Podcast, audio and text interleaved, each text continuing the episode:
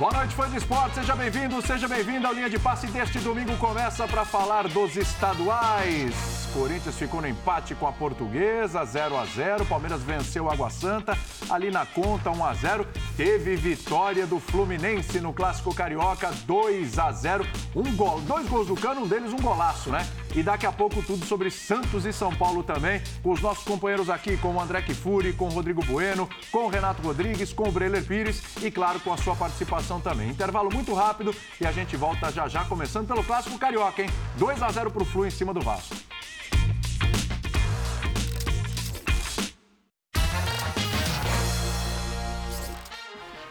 De volta com linha de passe, analisando mais um domingo pelos estaduais neste Brasil, começando pelo clássico carioca. É, deu Fluminense 2 a 0 para cima do Vasco. Dois gols do Germancano, um deles. Um golaço, hein, Breiler? Boa noite, tudo bem? Golaço. Boa noite, William, companheiros, fãs de esportes. O Cano sempre decisivo, participou pouco no primeiro tempo. A bola, é verdade, também chegou pouco, mas o Cano não precisa de muitos toques para marcar gols e foi decisivo, aproveitando de uma falha de marcação do Vasco.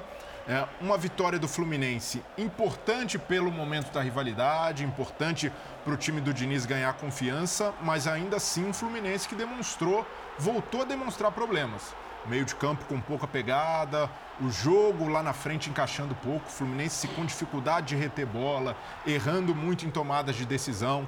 A construção acontece, mas era um time pouco intenso e o Vasco se aproveitou disso. O Vasco com uma formação alternativa, diferente. O Barbieri, eu nem digo que ousou, porque ele observou as forças do Fluminense, um time que fica com a bola, um time que ataca, e tentou fechar o Vasco. Sem o principal jogador do Vasco na temporada até aqui, o Jair, que vem muito bem, ele fechou o meio com o Rodrigo, com o Cauã Barros, o Galarça, foi até uma surpresa na escalação, deixou o Alex Teixeira mais livre para encostar no Pedro Raul. E essa Gostou forma... mais do Alex Teixeira hoje?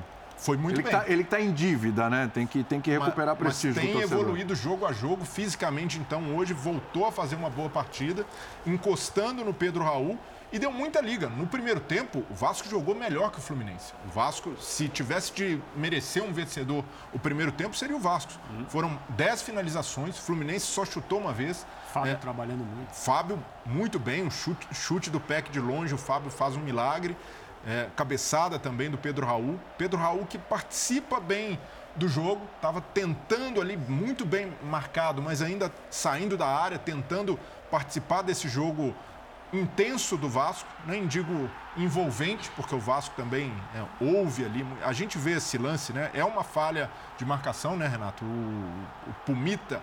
E ali o, o, o Cano ensaiou essa movimentação o primeiro tempo inteiro, de cair nas costas do lateral do Vasco e acabou funcionando numa bola alçada na área, ele fica sozinho e essa liberdade para o Cano é fatal. Mas apesar dessa falha, o Vasco fez um jogo digno. O Vasco fez um jogo em que dá para se tirar boas lições, uma variação tática encontrada pelo Barbieri, jogando num 4-3-3.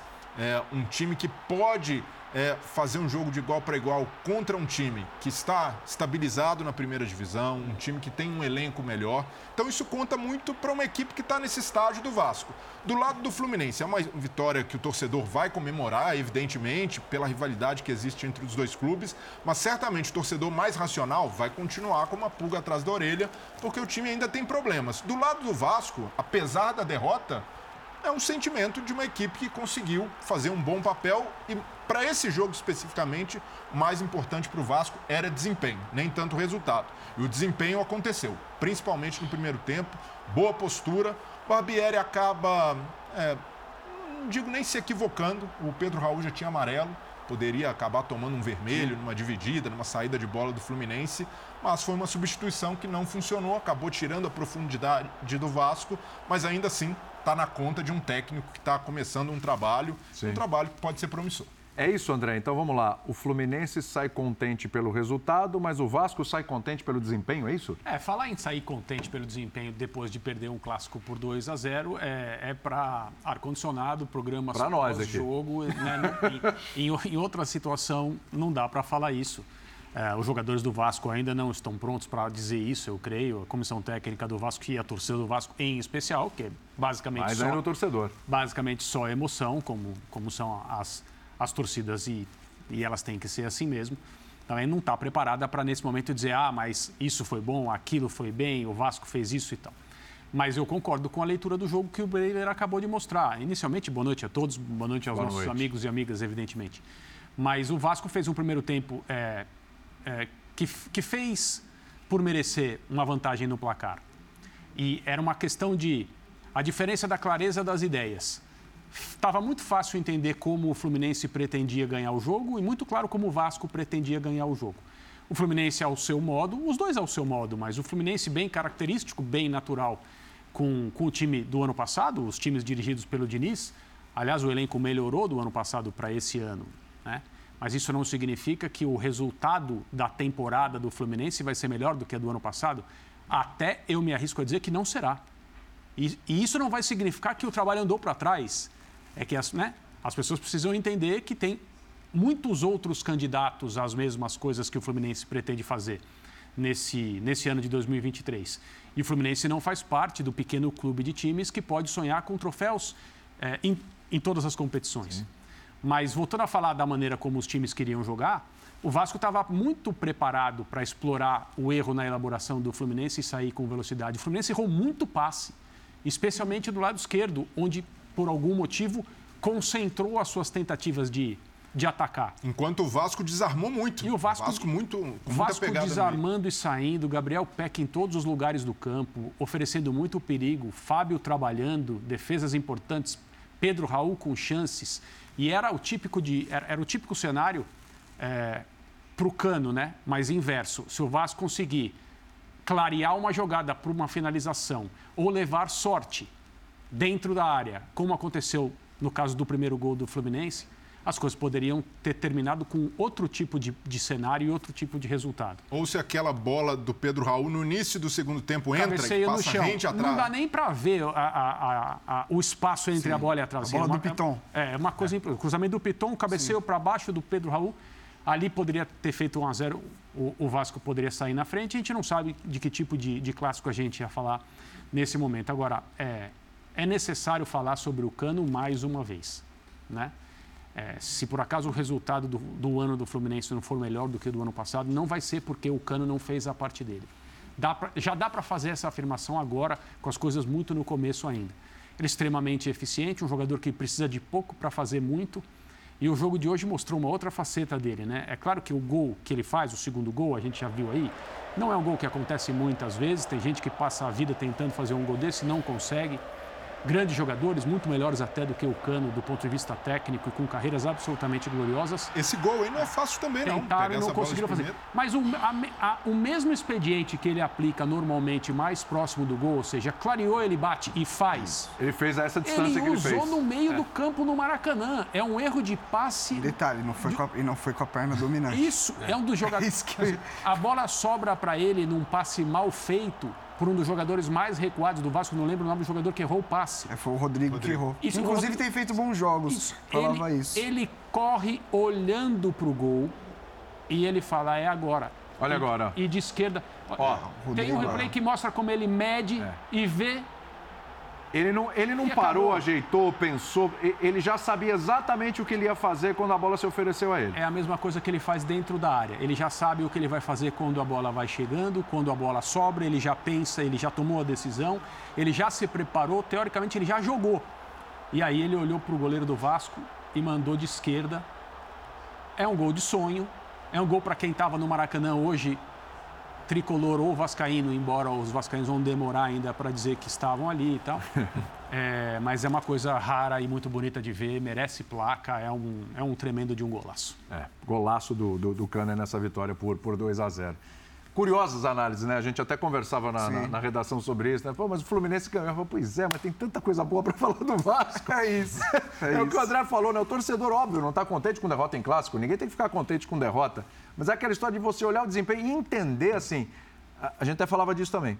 Os momentos das equipes é isso, são isso. completamente isso, diferentes. Embora seja de começo de temporada, Sim. é um Fluminense de um treinador que já vem desde o ano passado com uma excelente temporada ano passado, chegou à semifinal de Copa do Brasil, é, ficou entre os principais, as principais equipes do Campeonato Brasileiro, é, enfim, uma grande campanha.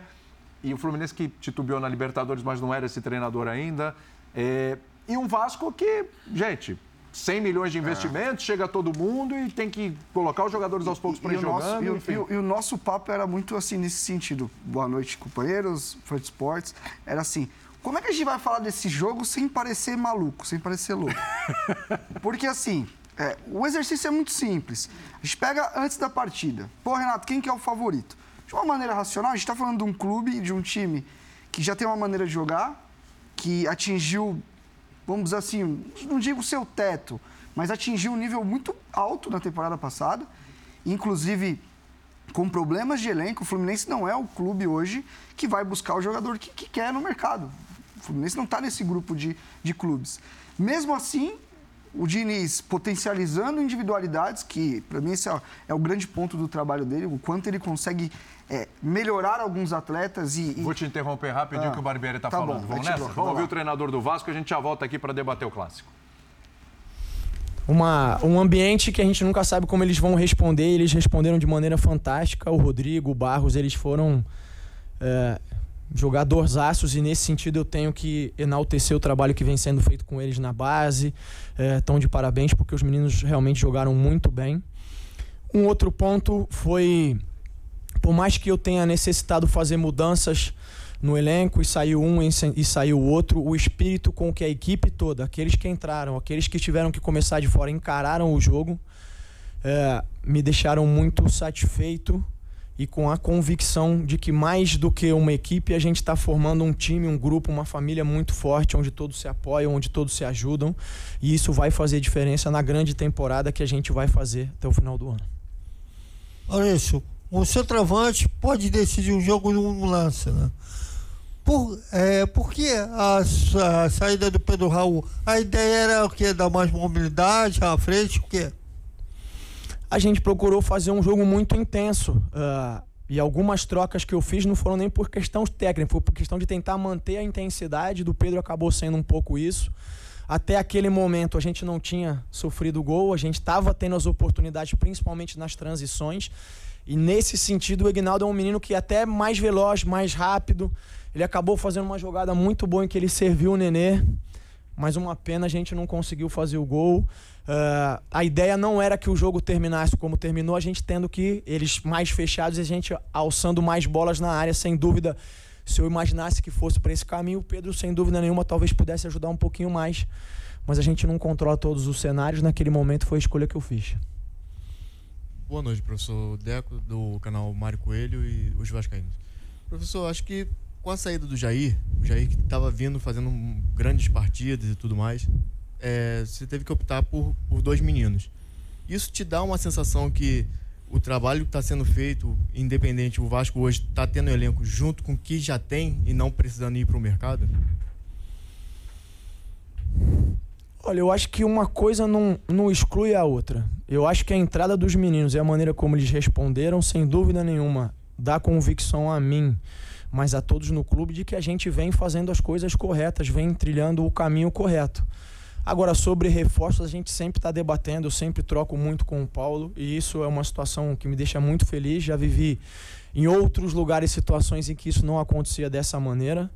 Uh, e existe uma dificuldade que é natural. Muitas vezes a gente uh, busca um nome não acerta por questão financeira, por questão contratual e tudo mais. Como eu disse, a gente ainda está num processo de formação desse elenco. Esse elenco ainda não está fechado nem formado, até porque a gente tem a situação da janela no Brasil. Até a janela a gente está tá buscando, está tentando fazer as coisas. Mas o que eu queria enfatizar é a entrada dos meninos. Achei que eles entraram muito bem e a gente ganha opções com eles. Maurício, boa noite para você, Alan Agora a gente vai para o Fernando Diniz, que começou a falar também, ao lado vitorioso do clássico, 2 a 0 para o Flu. Vamos lá. E teve muito mais a nossa cara.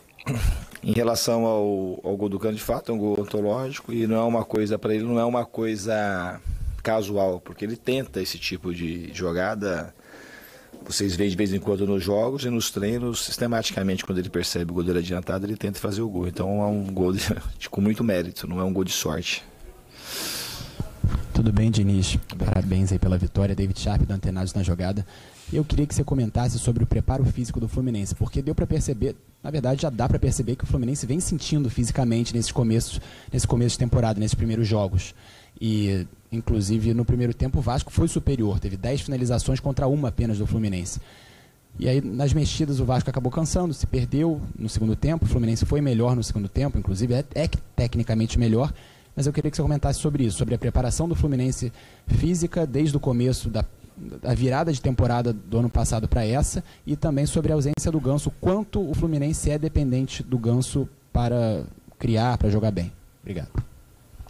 Então, a tua pergunta ficou um pouco. Ela foi respondida. Você, você mesmo respondeu a pergunta, porque você falou da, que a gente está sofrendo fisicamente, sendo que o segundo tempo jogou bem melhor que o primeiro. Se tivesse uma relação, teria que. Trocou o quê? Não, mas você falou da parte física. Então trocou o Lima, corrigiu a parte física. Porque a gente foi, teve muito mais intensidade no segundo tempo. Mas o Vasco cansou, o Fluminense cansou.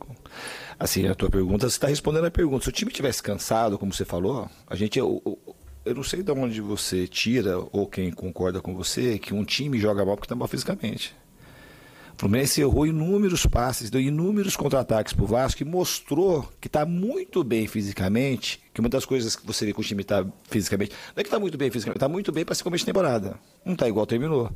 Você vê o tamanho da transição, os jogadores erraram uns 4, 5 passes no início da construção e o Fluminense voltava quase todo mundo dentro da área para defender. Então, fisicamente, foi o que o Fluminense teve de melhor no primeiro tempo, que foi o que segurou a gente talvez não ter tomado o gol, além de um erro ou outro técnico do Vasco. Então a gente está debatendo esse negócio, vocês estão querendo encaixar o que está acontecendo no jogo para falar da preparação física. Vou, então vou repetir. Quando a gente fala assim que deu 50 dias, não foi 50 dias de folga. Isso aí é vocês assim meio que mentir pro torcedor. Não é real isso aí. E parece que a gente, então, a gente ia ficar, não ia dar nem um dia e ficou 50. A gente ia dar 30 dias de férias, se fosse fazer uma coisa convencional, ia voltar durante oito dias e depois ia dar de novo mais as férias, que é o que muita gente fez, as férias não, Natal e Ano Novo. A gente resolveu não trazer os jogadores esses oito dias. A gente fez uma, uma programação em casa. O primeiro foi uma, uma cartilha sugerida dos 30 dias de férias. E os jogadores fizeram. Dá para ver como eles chegaram no teste, que eles foram testados antes de sair. Além de tudo, a gente fez todos os exames fisiológicos e clínicos da parte médica antes deles irem, porque se a gente volta esses oito dias sem fazer isso, era três, quatro dias para perder. Então nós estamos discutindo assim quatro, cinco dias de treinamento. A gente analisando de tudo que aconteceu da pandemia, da Copa do Mundo, a gente achou muito mais coerente para não olhar só a parte física. Porque se fosse só a parte física era melhor trazer, mas no geral, para o Fluminense encarar a temporada, foi muito melhor do, da maneira que a gente fez. E a gente ficar falando, eu, se vocês quiserem discutir mais a parte física, eu falo assim do jogo. A gente não teve problema físico nos jogos. A gente tem problema físico de temporada, como o Vasco, como o São Paulo, como o Flamengo, como o Palmeiras, como todo mundo vai ter. Então, se a gente tivesse problema físico do jeito que você está falando, a gente não tinha suportado o primeiro, no primeiro tempo a gente se garantiu na parte física. E no segundo tempo, a gente fez menos trocas e terminou fazendo dois gols. Então, assim, a gente não teve problema com isso. Mas se quiserem ficar falando disso, pode continuar falando. Então, assim, a gente fez uma coisa muito criteriosa. Porque aqui a gente não tem, assim, meu maior, maior, meu maior prazer é trabalhar com os caras. Por mim, precisava nem ter dado férias. Trabalhar todo dia, para mim, é um prazer imenso trabalhar. A gente fez isso porque era uma coisa melhor para o Fluminense, para preparar melhor o time, para poder dar alegria para o torcedor. Que a gente não está brincando para fazer o que é bonitinho, porque o jogador quer, não tem nada disso, gente. A gente está discutindo, então não são 50 dias de férias, são oito dias que a gente podia ter trazido os caras, aí fazer exame clínico, coisa que a gente tudo antecipou para eles irem de férias, fazer teste físico, que a gente fez também antes de depois refez, e eles voltaram em condições boas. Não voltaram igual eles terminaram, mas voltaram fisicamente em condições boas para começar a temporada. A gente não está tendo problema por conta da condição física. Não é isso. A gente, assim, hoje, o que a gente errou mais foi passe. Então, assim, ó, a gente tecnicamente foi muito. Se você fala assim, ó, o Fluminense foi muito mal tecnicamente. Diniz, você foi muito mal taticamente e tecnicamente foi mal no primeiro tempo, eu vou concordar com você. Agora, a gente voltar na, a querer encaixar uma coisa que não encaixa, não tem nada a ver com a parte física, principalmente no dia de hoje. Sobre o Ganso, é, o Ganso ele é um jogador importante, ele faz falta, mas a gente sabe viver sem ele. Então a gente ganhou um clássico importante por 2 a 0 Se fosse uma coisa assim que. Agora fala assim que ele não faz falta, eu já falei mil vezes, o cara, é a gente tem o prazer e a alegria de contar com o Ganso, que é um cara que tem genialidade. Então, poder contar com ele sempre é bom. Eventualmente, se ele não jogar, a gente vai ter que se virar como se virou hoje. Boa noite, Diniz. É, eu aqui. Max Pimenta da Cinturão Esportivo. Primeiro, parabéns pela vitória. É, aproveitando o gancho da, da pergunta do Ganso, hoje você optou pelo, pelo começo do Arthur, um garoto da base.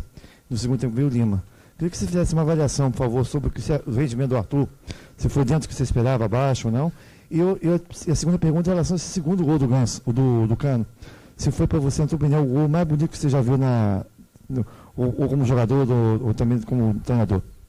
Ah, foi um dos mais difíceis, um dos mais bonitos e um dos mais difíceis de fazer, né? Mas como eu disse, não foi uma coisa casual, uma coisa que ele treina para fazer.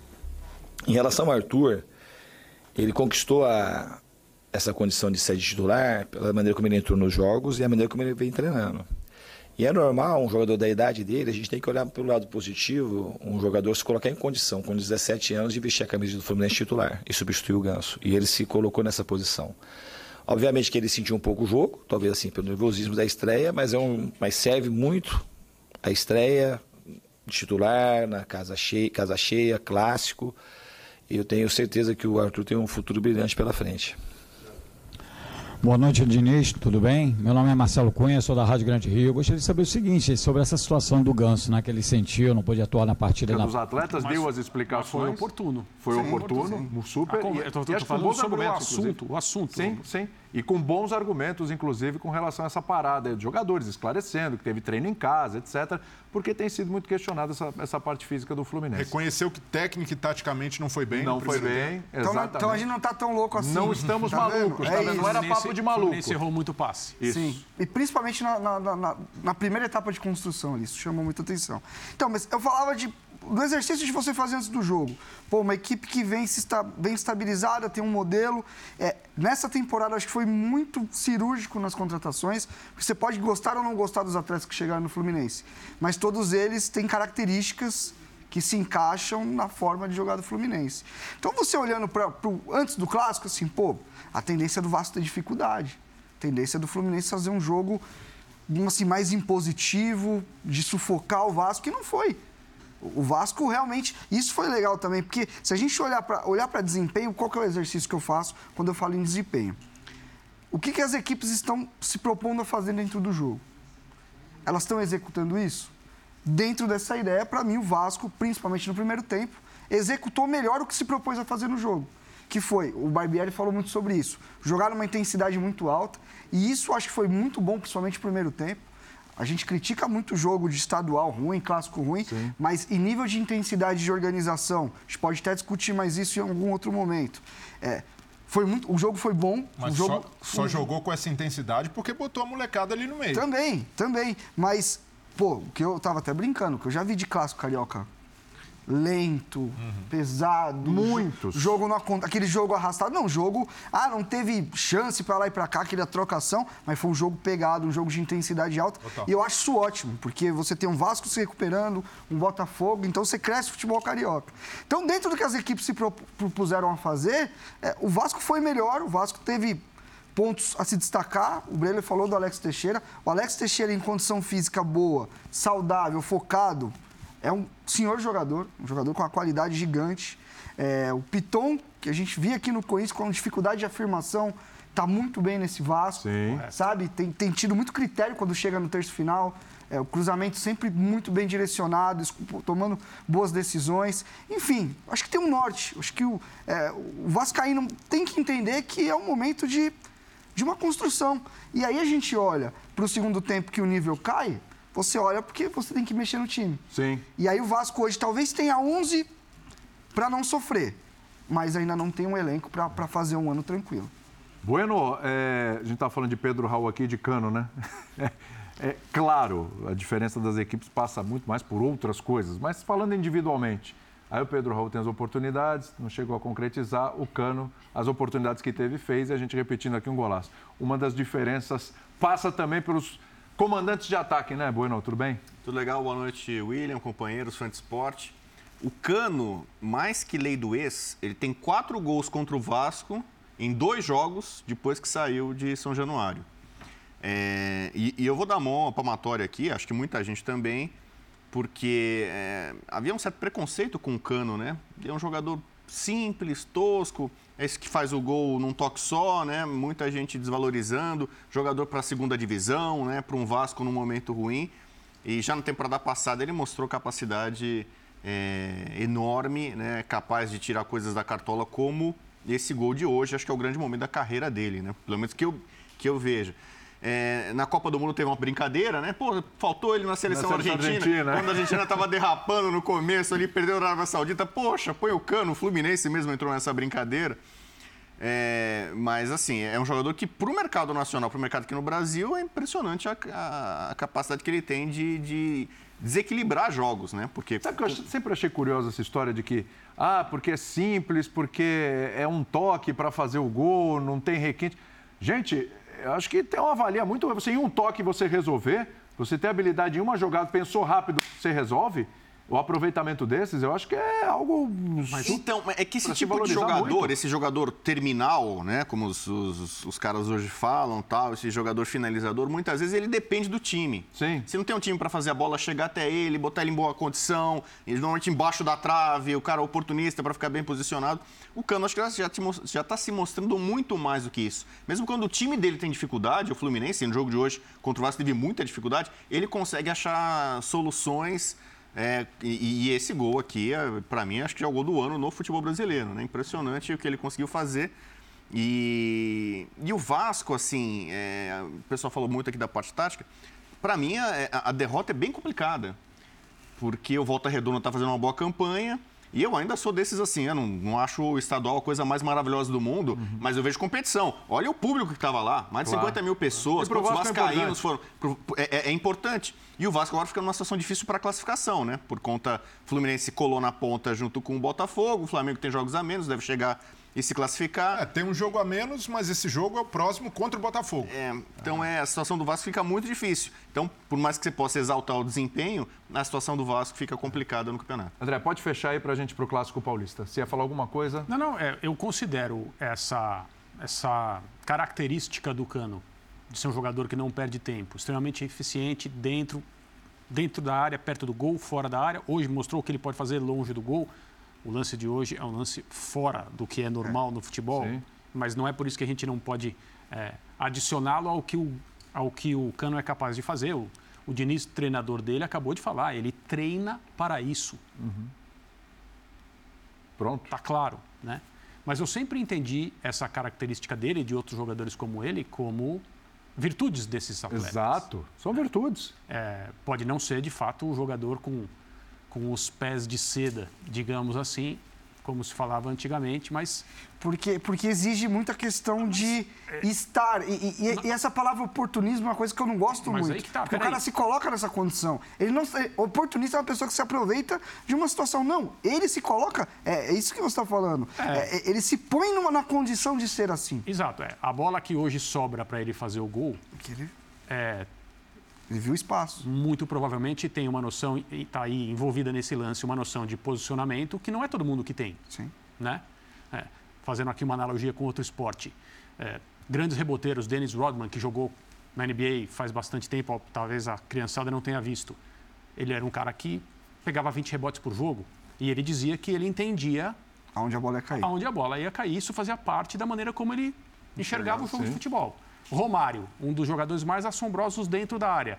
Obviamente, eu não estou fazendo aqui nenhuma comparação entre Romário e Cano como atacantes. Eu estou dizendo, o Romário não fez muitos e muitos e muitos gols em bolas que, entre aspas, sobraram. Sim. Sobretudo no fim da carreira, ele, depois dos 40 anos, né? Isso é experiência. Não é? Isso... Então, assim, tem, tem, um, tem uma noção de posicionamento, tem uma experiência de como as defesas se posicionam, tem uma leitura de como as defesas estão jogando num determinado jogo específico. Então, tudo isso é virtude, tudo isso faz parte do que ele é a caixa de ferramentas dele. E conhecendo o Cano como jogador, como nós conhecemos aqui no Brasil, nós vamos cobrar dele que não seja assim para ser alguma outra coisa. Então, eu acho que o torcedor do Vasco, quando ele lá esteve, era muito feliz com ele, e a torcida do Fluminense é. também. Isso aí é o que os nossos narradores, aquele olhar romântico do futebol, né? Os narradores dizem assim: ele tem o cheiro do gol, ele tem o faro do gol. Nos últimos dois Vamos- jogos, cinco gols do Cinco gols. Aliás, falar nisso, quem fez cinco gols, mas nos últimos seis jogos foi um tal de Galopo. Não é verdade? É, hoje brilhou, foi o craque do jogo. E o São Paulo venceu o Santos por 3 a 1 Rodrigo Bueno, a gente vai rodar já os gols da partida. É um São Paulo onde o Caleri tira uma sequência, faz o primeiro gol no ano, né? E era uma sequência de clássicos sem marcar. Onde o Galopo chega a cinco gols em seis jogos, foi titular hoje o Galopo. Uma minutagem baixa, inclusive, né, de participação em relação aos outros jogadores. Onde o São Paulo, pela primeira vez no ano, vence uma equipe de Série A e há muito tempo também não ganhava um clássico. Acho que sete jogos, né? Sete, oito clássicos. E o São Paulo não sabia o que era vitória. Venceu, venceu oito jogos. Venceu o Bueno. É, é um jogo muito acidentado, né? Primeiro uma chuva absurda, né, para variar. Né? A fase do São Paulo não tá boa nem para drenagem do Morumbi, né? Que sempre foi exemplo e referência, tava difícil de segurar a água. E isso condicionou muito o jogo, né? Gramado muito pesado, é, um monte de poça, então é, basicamente é, era perigo para o adversário em lances de bola parada. Foi assim que o São Paulo conseguiu fazer 1 a 0 com o Caleri. Para mim, o João Paulo foi mal. Sim, falhou, É, falhou, saiu mal do gol. Porque dessa vez ele errou o tempo da bola, o Caleri estava bem posicionado ali no, no, no meio da, da- quase na pequena área. Tenho dúvidas até se o João Paulo não falhou no terceiro gol também, mas isso é discutível. Preciso ver melhor o lance, a gente já estava aqui no uma programa. mensagem pra para o nosso saber. amigo Rafael Prats. O nosso amigo Rafael Prats está felicíssimo hoje. Ele- ele- ele corneta contra, é uma muito o João campanha, Paulo, não, é uma é isso? campanha contra o João, Paulo, Paulo. impressionante. então, de fato, de nível mesmo. É, de foi fato mal, foi foi muito mal. Depois o, o Galopo conseguiu fazer o segundo gol de pênalti. E acho que ele já tomou a posição do Reinaldo, enquanto cobrador de pênalti. São Paulo, São Paulo tinha uma confiança muito grande no Reinaldo. 100% de aproveitamento Porque Galo. o, grande momento do Galopo até agora no São Paulo foi na temporada passada, aquela semifinal da Copa Sul-Americana, que foi para os pênaltis Sim. contra o Dragão, e ele faz o pênalti decisivo de forma surpreendente, né? Porque o Rogério mal utilizava, né? Então ele acabou entrando no final do jogo e bateu o, último pênalti. É aquele que o Tite gosta de deixar pro, pro, pro Neymar principal. bater, que, que nem sempre bate. não né? chegou. Então, o São Paulo estava com uma situação muito confortável, 2 a 0 ainda no começo do jogo, e com o Santos com um jogador a menos. Né? Então, Lucas Pires foi expulso. Lucas Pires foi expulso, né? Ele colocou, desviou a bola com o cotovelo né, dentro da área. Abriu No- a no asa, pé- né? Como abriu diria o a outro, asa. né? Não tinha o que discutir. E aí, digamos assim, é, o clássico mais ou menos resolvido, né? É, resta saber só quanto que ia ser o placar final. E eu acho que, pelo combo geral, o, o Santos até que pode lucrar com esse 3 a 1 né? Porque o cenário era absolutamente desastroso. O Santos já tinha feito um jogo no Morumbi contra o Palmeiras, perdeu por 2 a 0 É, o Santos teve um segundo jogador expulso né, no segundo tempo, ficou sem os dois laterais, terminou o jogo com nove jogadores e ainda conseguiu achar um pênalti no final. É, você pode botar aí na conta aí, talvez, do Rafael, que, que é um goleiro ainda que precisa provar no São Paulo. Eu- Mas foi mim, bem hoje, hein? É, foi ah, bem. fez uma defesa importante Mas esse- no chute do Leonardo aí no começo. É mais do Beraldo, né? É, o Beraldo, mas, mas, mas, é, bom, se você lá, né? recuar num campo cheio de poças, você fazer um recuo desse ali na, na, na grande área. Ele arriscou é, muito. É um perigo, arriscou. Então acho que é mais erro dele do que do goleiro. Mas Acho que tá não tem nem erro ali do Rafael. Tá na conta também. Beraldo tem jogado bem. Um erro que aconteceu no fim do jogo, não comprometeu o resultado. Sim. É um jogo extremamente condicionado. Não tem como você falar dessa partida sem falar do terreno. Não são condições normais. O segundo tempo ainda piora, né? Que até a gente até falava, pô, o segundo tempo tá acontecendo nada. Aí o Luan acerta o chute. Inclusive, a gente vendo agora o replay com um pouco mais de atenção. Pode levar como falha, pode, mas é um gol também condicionado pelo gramado. Sim. Quando a bola bate e, e- e derrapa, Velocidade, é, é, muito o- o, seu tempo de bola já muda totalmente.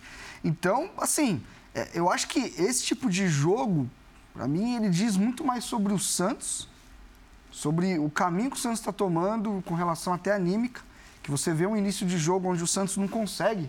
E, e eu não vi, e eu vi, por exemplo, jogos do São Paulo no ano, que às vezes o São Paulo nem ganhou e que o São o Paulo foi melhor que, que, que hoje. Sim. Mas como o Santos nessa questão quebra, vai se perdendo. É, pô, com 22 minutos o cenário era 2 a 0 pro São, pro São Paulo, um jogador expulso. Competitivamente, acabou o jogo. É acabou isso, o jogo é ali, isso. 23. É com, uma- com o gramado desse jeito? É sim. isso. não- é, então não tem como a gente tirar da análise o, o que, o que tinha no terreno de campo. Então acho que é, o Santos, acho que a talvez a expectativa é do pessoal que está chegando.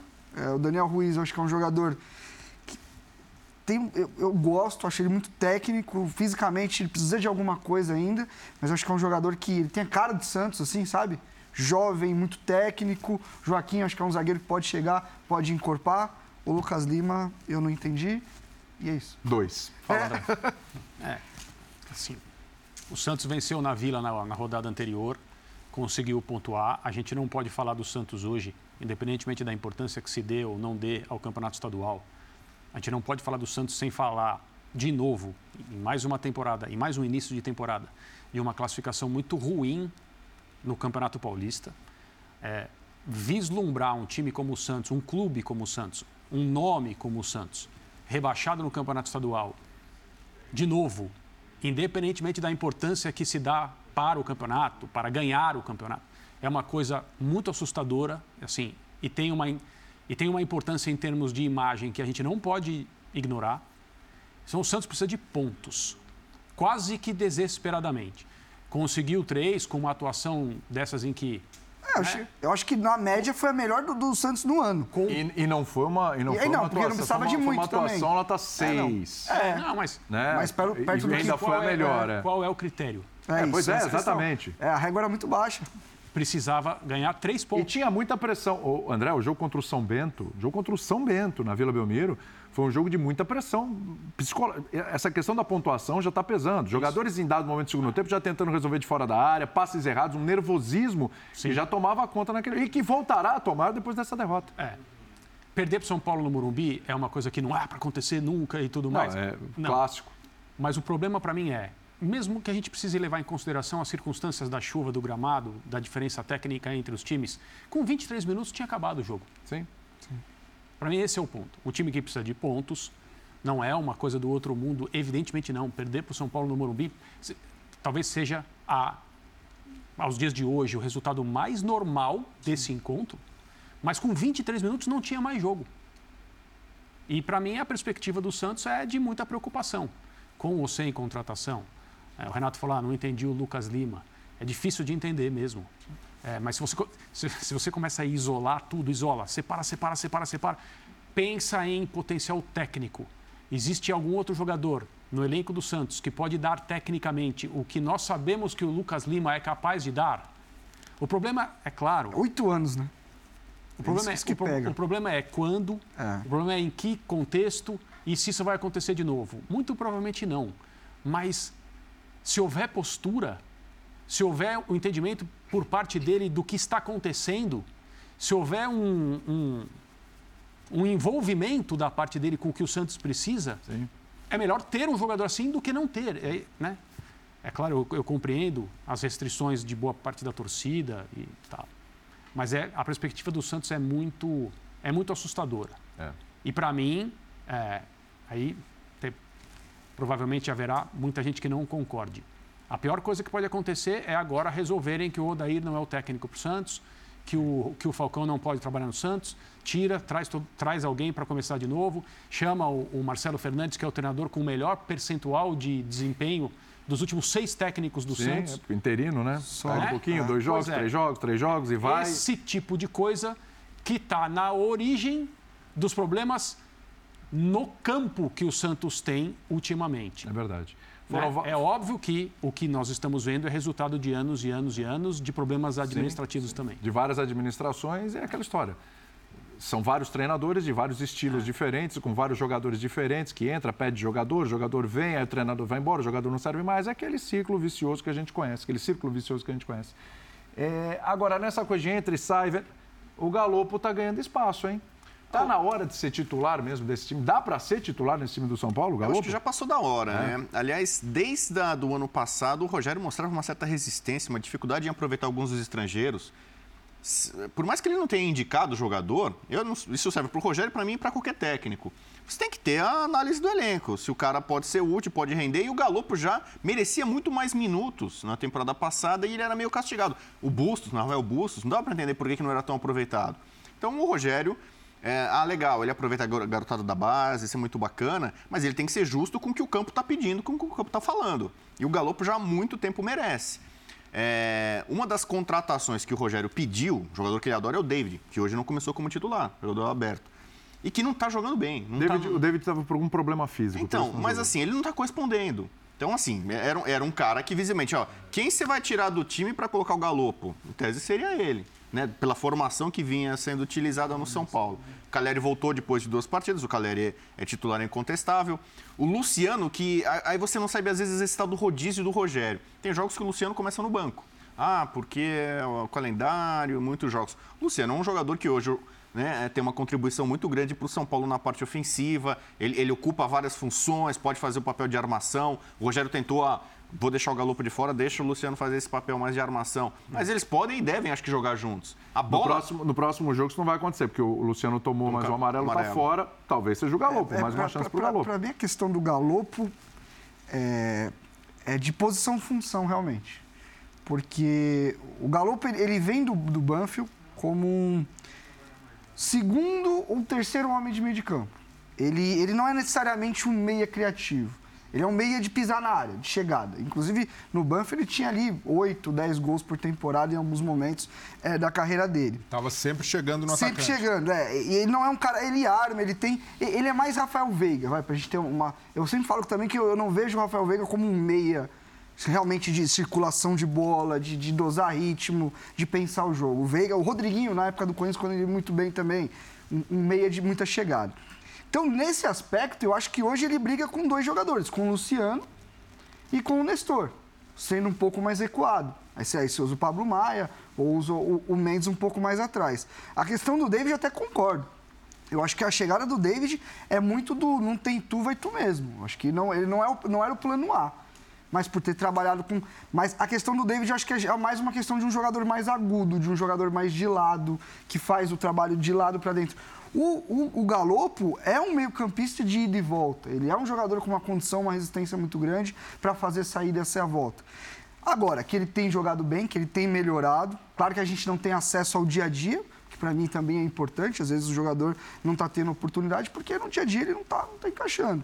Mas que é um cara que está crescendo. E, e- e o que eu vejo muito nele é a vontade de querer dar certo. Acho que ele é um cara. é, a gente está falando dos gols, está falando de tudo, mas ele é um cara que sem bola ele trabalha muito. Sabe? É um cara. Evoluiu nesse sentido. evoluiu nesse sentido. E, e eu acho que ele é um cara que tem muito a ver com o perfil desse elenco que o Rogério tá, tá, tá montando. É, eu tenho falado muito isso. Ah, mas você tem otimismo com o São Paulo no ano? Eu não acho que o São Paulo vai brigar por título. Não vai.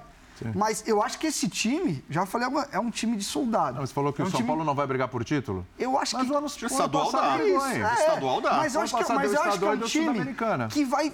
A- As derrotas que vierem vai ser, vai ser vendidas muito caras. É um time que vai competir.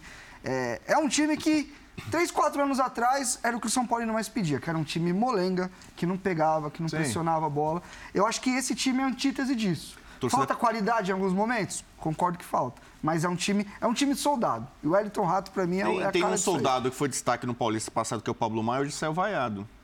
Então, Então, a isso, tor- isso a é torcida curioso. São Paulo O tem essa Paulo- coisa. São Paulo O ganhando. O, o Nestor, foi vaiado na, na exibição da escalação. É, merecidamente, né? O Orejuela merece toda a vaga, inclusive a diretoria que o contratou, né? Foi uma besteira absurda. É, mas, assim, por mas eu exemplo. acho que isso é jogar contra. então, vai depois do jogo. Ele o, só... ca- o cara já entra É, então, com a, com a arma apontada na cabeça. Eu, eu acho assim, Depois de fazer primeiro, uma boa atuação. a torcida tem Ele saiu todo o direito aplaudido de no vaiar. E eu acho que algum, e alguns jogadores realmente merecem assim e tal. E a diretoria, sobretudo, por ter feito o investimento errado. Mas, por exemplo, o Igor Gomes, que foi um cara. n- n- Não sou fã do Igor Gomes também, muitas partidas ruins, muito abaixo do que se esperava no São Paulo. O, o Nestor tá virando o Igor Gomes desse ano. Né? Questionamento sobre o desempenho dele. é, às vezes ele tem boa técnica, mas falta uma- um poder de conclusão das jogadas melhor, um pouco mais de, de disposição, coisa que o Pablo Maia tem, mas hoje não foi bem. E todo, né, todo a desculpa do campo e tudo mais, mas ele é, não fez uma boa partida. Então, ah, a, a- a torcida também precisa entender essa garotada, quem, quem vai ficar ou não vai ficar. O Luan hoje fez um gol e eu não entendi direito, parecia meio que uma resposta, né? Ele foi lá e pegou, não, era grama, né? Aquele negocinho que tem em volta do Morumbi ali, pegou e jogou e pra torcida e tal. É, é- é uma relação meio que de amor e ódio do, do São Paulino com alguns dos seus jogadores, sobretudo jogadores Da base. fo- da base formados no clube. Né? É, mas não, não faz o menor sentido você pegar. O Pablo Maia é, vamos dizer assim, predominantemente um, um volante construtor, de pôr bola no chão. Os, os melhores momentos dele é isso. Aí você vai criticar a atuação de um jogador com essas características no gramado do jeito que tava. Tipo, eu não sou fiscal de E ainda- torcida. e ainda em eu dia acho que cada um faz o que quiser. E ainda em dia de sem- vitória, né? Sem bater em ninguém, sem agredir ninguém. Acho que o Mas Sim, eu, sim, sim. sinceramente, acho que vaiar do- antes do jogo, depois do jogo, um jogador não faz sentido. Porque se o cara já não tá com a confiança boa e é o que tem, e o Rogério já deixou muito claro, é o que tem, o cara já vai com, com o parafuso mais solto ainda pro jogo. E assim, se vaiar um jogador da, da- o Igor Gomes, eu concordo. No- talvez é, muitos falavam, é, esse cara vai ser maior, vai ser. É o Kaká e tal. Não, ele não é esse jogador, ele entregava outra coisa. Eu, pessoalmente, acho que você vaiar o Pablo Maia num jogo onde o volante, o meio-campista, jogou mal. na, na- na situação do gramado não, tem, não, tem, não faz sentido. Mas é, é bem provável que o Rogério tenha encontrado o meio-campo ideal hoje com algumas atuações, alguns sinais. O Luan, bem fisicamente, é titular desse time. Desse time com o perfil que ele está buscando. Junto com o Mendes. O Mendes hoje é incontestável no São Paulo. Então, e, ele pode fazer uma dupla de Mendes e Luan, dando um pouco mais de liberdade para o Mendes. É, o Mendes é um jogador de chegada, o Luan finaliza bem de longa distância. E ele ganha uma compensação no meio para um trabalho em que o Galopo evoluiu, mas ainda em alguns momentos, não, até por característica, não é aquele volante que vai voltar todas. Então você tem um meio de mais pegada, você gera essa compensação, deixa o Galopo para jogar até mesmo com o Luciano, como jogaram hoje, ou uma possível variação, quando ele quiser ter dois pontas abertos, é sacar o Luciano. O Luciano também tem oscilado, não tem sido um jogador tão confiável, embora tenha marcado no clássico contra o Corinthians. Mas eu vejo que é um, é um, é um meio-campo interessante que se desenha, sabendo que o Pablo Maia não vive a melhor fase, mas é um jogador que pode ser recuperado, um jogador muito interessante para se ter no elenco. E também você tem um, um- meio-campo que combina muito com esses ideais que o Rogério tem buscado. O Galopo, eh, eu concordo com o Renato, é um jogador que pode, que se encaixa bem nessa equipe, nesse estilo de jogo, mas precisa ainda ter um meio-campo que compense o Pablo Maia, eh, que é um jogador de mais construção, para jogar como primeiro volante, sofre mais. E o Mendes, se você colocar ele para jogar ali, você desperdiça um jogador que tem mu- muita qualidade com a bola, que se aproxima bem dos atacantes. Ele, ele volta, ele ajuda na saída. O- Ele, ele Sim, tem essa sim, capacidade sim. e, e vitalidade para se apresentar na frente. É um jogador, eu, eu não, não enxergo o São Paulo sem o Mendes atuando nas partidas mais importantes. O calendário é difícil, não vou discutir isso. O São Paulo também não tem um elenco tão numeroso assim. A exemplo do ano passado. É um elenco diferente em relação ao, do ano passado, que, que gera uma coisa que é meio contraditória. O elenco é pior do que o do ano passado mas dá mais possibilidades ao, a, a esse técnico de, esca- de escalar o time da maneira como ele queria no ano passado e não podia. Nesse ano ele pode. E já tá com um monte de lesão de novo, né? Um número absurdo. Eu, te- eu, te- eu tenho, Praticamente- inclusive, aqui para... Praticamente um time É um- inteiro. não, é um time, tem um- 11 jogadores. Quer ver? Então vamos ver hoje E, se e- sai. e não dá nem pra questionar a questão da preparação. É muita coisa de trauma, de torção, Ó, de vou, vou- pancada. vou elencar, vou elencar. Arboleda, tendinite no joelho dire- direito. Nestor, contratura no adutor esquerdo. Essa é O recente. Nestor é novo, já não É sabia novo. desse. David, O novo E- O também. Erisson no meio da semana, no primeiro jogo dele. Exatamente. O David, estiramento no posterior esquerdo. O Alisson, questões pessoais, está fora. Ah, o Caio, cirurgia no joelho direito. O Moreira, lembra dele? Cirurgia no joelho esquerdo. O Igor o Vinícius está fora também? Também. O Diego Costa, cirurgia no joelho esquerdo. Ferrarese, cirurgia no joelho direito. Rafinha, entorse no tornozelo esquerdo. André Anderson, pubalgia. Igor Vinícius, pubalgia. Então, É isso. Os três laterais direitos indisponíveis. Por isso que o Orejuela tem jogado, né? Porque o São Paulo não queria ficar com ele. São É. Paulo, quer dizer, o São Paulo contratou ele. É uma discussão lá de, lá, lá de trás. O São Paulo emprestou para o Grêmio, emprestou para o Atlético Paranaense, não queria ficar de jeito E nenhum. ele não jogou bem em nenhum dos lugares que ele foi. E o que o São Paulo acabou fazendo? Jogou o Lisieiro para o Curitiba para recuperar o Natan, que é um lateral que tem boa força física e na base fazia bons jogos. Então não dava para entender por que, que o São Paulo liberou o Natan, agora resgatou por, por, por urgência, e sobretudo no clássico contra o Corinthians, o Orejuela enterrou o São Paulo. Né? Foi muito mal. E aí a torcida não vai perdoar. Já não, já não gostava dele, a atuação dele foi desastrosa, deprimente. é, e aí ele se queimou completamente. Ele está fazendo o número. Ele está no São Paulo enquanto os, os titulares, que também não são a oitava maravilha do mundo, não voltam. Ou quando o Natan não ganha um pouco mais de confiança. Mas é. O, o Natan no Curitiba ele, ele é, um, é um jogador que tem um perfil interessante realmente. Mas no próprio Curitiba ele não conseguiu ter sequência. E o Rogério falou: tá vindo, a gente vai trabalhar ele, tentar. Mas em É condições... tu, é tu mesmo que vai. Em condições normais, o Orejuela não vai jogar. Tem do- pelo menos dois jogadores à frente. Eu coloco o Moreira também. E nessa cota de estrangeiros, que o São Paulo tem pleiteado um aumento, mas pensando que não consiga e se mantém em cinco, a formação ideal pede Arboleda e Alan Franco, para mim são os dois zagueiros titulares, o Mendes no meio, e aí abre-se a vaga do Galopo, com, não precisando mais do Arboleda, com o Caleri na frente. Então o Rogério não vai ter mais esse dilema. E aí ele pode dar a tão sonhada sequência do Galopo. A partir da volta do lateral direito, ele tem essa possibilidade. Se o Arboleda tivesse disponível hoje, possivelmente o Galopo não estaria em campo, não teria feito essa boa atuação.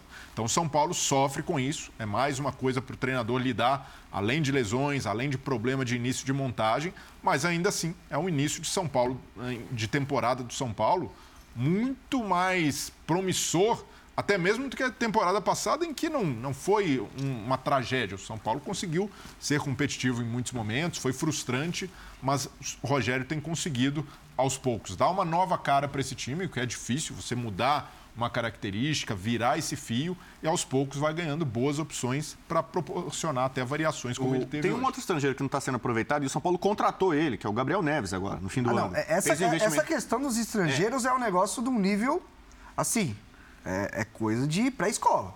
E, e é o que você está falando. Não são jogadores que você pegou livre, não. Você pagou uma nota no Galopo, você pagou uma nota No Gabriel Neves? do Gabriel Neves, que você tinha opção ou não de comprar, e você não pode usar os caras. Não pode usar. Por isso que o São Paulo é um dos times, acho que é o, é é o que está fazendo, tentando fazer mais força para aumentar o limite de estrangeiros, passar de 5 para 7. Mas É. é. do interesse até do Palmeiras, que tem uma, uma vantagem Eu- eu- eu defendo isso, mas o futebol brasileiro acabar com o limite. Então, mas o Palmeiras Entendeu? não tem a necessidade de que Ah, todos não. sejam titulares. Elenco. Se você olhar bem, a dupla de zaga do São Paulo hoje, ela tem que ser formada por estrangeiros. Sim. É o, Be- o Beraldo. o- Porque o Alan Franco até agora ele é muito irregular. Ele fez boas partidas e partidas ruins. Mas então o Alan Franco não- está oscilando. Você de imagina repente que o ele não- Beraldo ele bem não- toma um Ele lugar. não foi contratado para ser reserva. Pode ser que o caminho leve a isso, mas é para ser companheiro do, do, do- do Arboleda.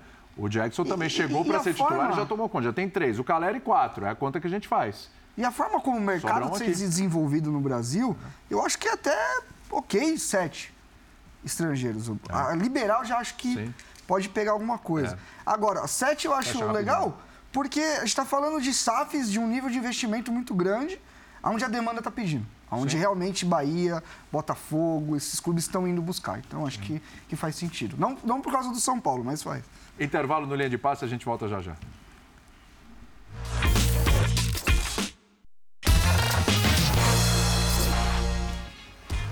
É o fim do nosso Linha de Passe. Amanhã tem muito mais. Tem Linha de Passe às 10 da noite. Fique ligado em toda a nossa programação. Já tem o Super Bowl rolando também. Não perca. Fique ligado que vale a pena. Esse final de noite de domingo aí promete, hein? André, obrigado, viu? Um abraço até a próxima. Correndo pra casa pra ver o Super Bowl, é isso? Vamos. Muito agora. bem. Valeu, Bueno. Obrigado. Até amanhã no F90. Tá lá ou não? Até lá, tamo junto. Abraço! Valeu, obrado, Renatinho. Mais uma Até vez. amanhã, 4 prazer. horas, pode ser que amanhã. Valeu. E você, Brilha, de manhã no boa 360, semana. onde vai estar? 360 tradicional. Muito bem. Abraço aos amigos lá, hein? Pode deixar. E quem vai fazer as vezes do amigo Birner, desejando paz, paz, paz. É você? Acabei de fazer. Vai lá então, pronto. Saúde e paz a todos. Vai lá. Paz, paz, paz. Tchau, gente. Valeu.